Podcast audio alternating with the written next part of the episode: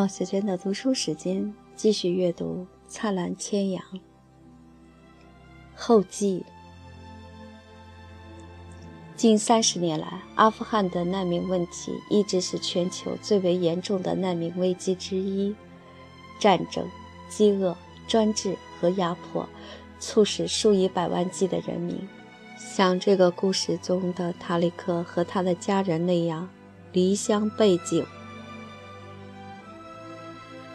到和阿富汗接壤的巴基斯坦和伊朗安置家业，出逃达到高峰时，有八百万名阿富汗人以难民的身份侨于国外。时至今日，巴基斯坦依然有超过两百万阿富汗难民。去年，我有幸获选为联合国难民署的美国亲善大使。联合国难民署是世界上最为杰出的慈善机构。他的任务是保护难民的基本人权，提供紧急救援物资，以及帮助难民在安全的环境中重新开始生活。联合国协助安置的难民超过两千万人，分布在世界各地，除了阿富汗之外，还包括哥伦比亚、布隆迪、刚果、乍得和苏丹的达尔富尔地区。在联合国难民署工作，为难民提供援助，是我人生中最为满意和最有意义的经历。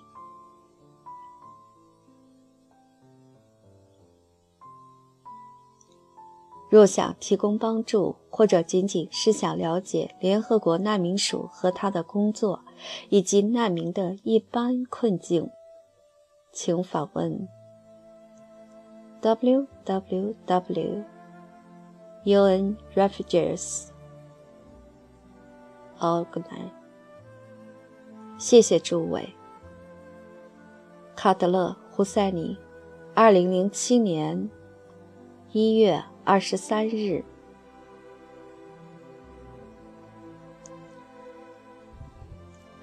致谢。在表达谢忱之前。我想澄清几个问题。古尔德曼村是一个虚构的地方。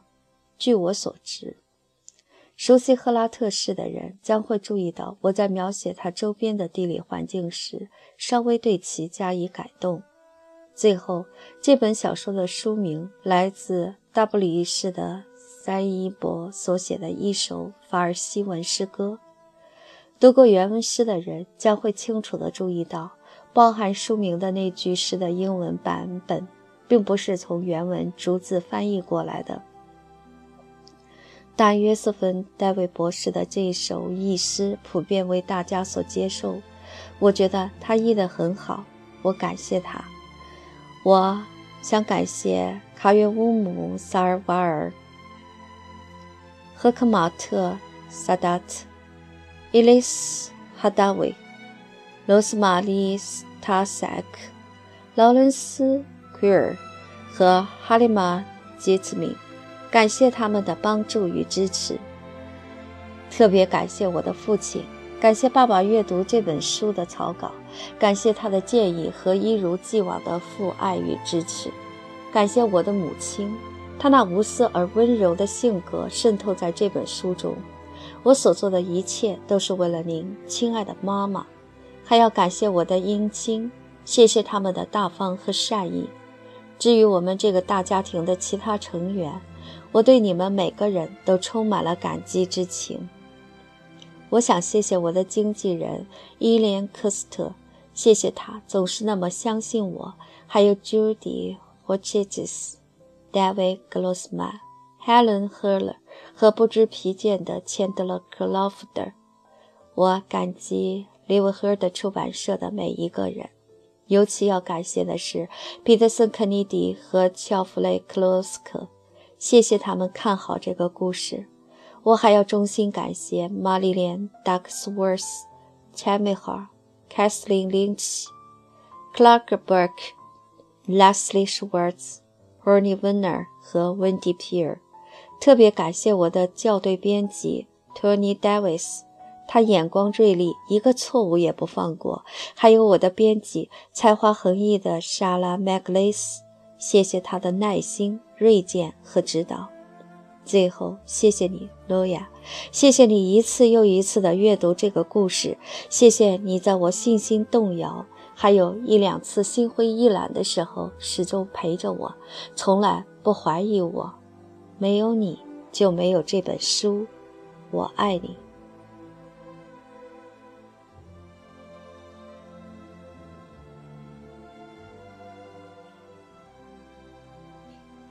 附录。喀布尔，米尔扎·穆罕默德·阿里·塞伊博。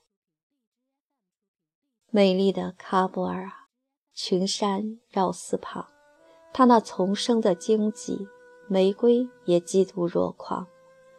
大风吹起它的微尘，刺痛我的双眼，但我热爱它，因为这微尘诞生过阿舒汗与阿若凡。我。称颂他那明艳的郁金香，我为他葱郁的陵墓而歌唱。从巴斯坦桥流下来的河水是多么清冽！但愿安拉保佑这美景免受俗眼的污染。吉尔茨选择了经过喀布尔走向天堂，让他更接近上苍的是他的峰峦，一条护城的神龙。在他巍峨的城墙上，每一块城砖的贵重胜过价值连城的宝藏。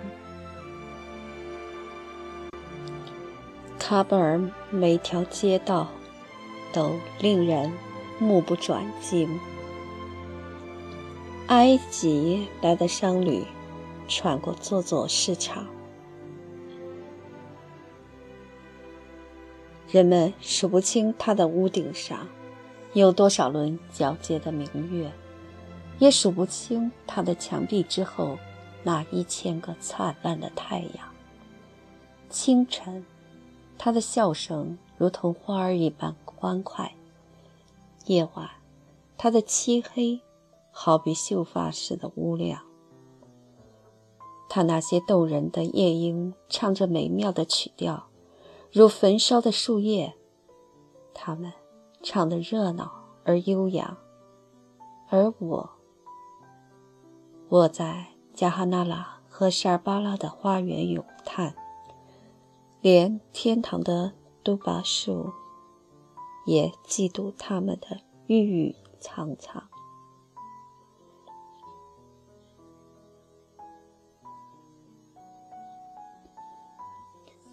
译后记。二零零六年初，我拿到世纪文景公司送来的《追风筝的人》的翻译样书，样书的封三赫然印着一个广告，称作者的新书《泰坦尼克城之梦》将于二零零六年夏季出版。自那时起，我便充满了好奇与期待，期盼早日看到。卡德勒·胡塞里的这本新作。然而，二零零六年夏季过去了，该书却毫无动静。到了秋天，这才从美国传来消息，书名已经改为《灿烂千阳》，其实正在修改之中。定于二零零七年五月在美国出版，等到今年一月中旬。我终于见到了本书的电子文档。说实话，因为一鸣惊人而后销声匿迹或者后继乏力的作家并不少见。在看到这本书之前，我曾经以为它很难超越这个星期仍高居《纽约时报》平装本小说销售排行榜第四位的《追风筝的人》。上榜周数一百二十一周，但是，一月份看完这本书之后，我已经知道，从内容来看，我先前的预设完全是错的。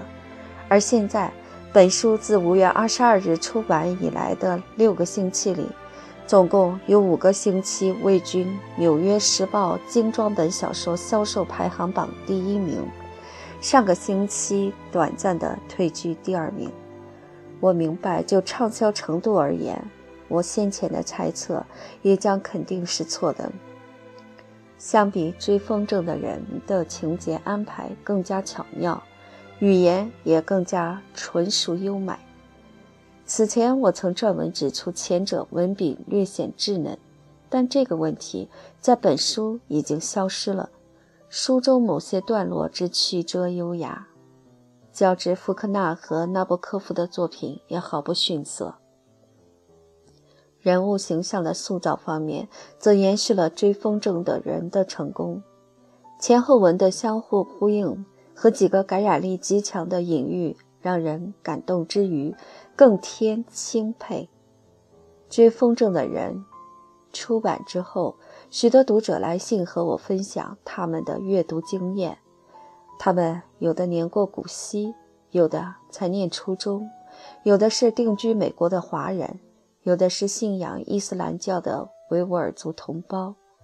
我很高兴，他们和我一样，也被卡德勒·胡塞尼的文字深深感动，并且。从中得到了启发或者动力。我更感谢他们为我指出译文中某些适当之处，令我有学习和改正的机会。和追风筝的人原文一样，本书原文亦有不少用英文字母拼写的法尔西语单词，译者未作英译保留，均据原意译出。由于译者五月底方始翻译此书，期间杂务繁忙，时有分心。况且限于个人能力，译文或恐有个别不妥之处，在此先行致歉。读者如有发现错漏，恳请不吝拨冗指正。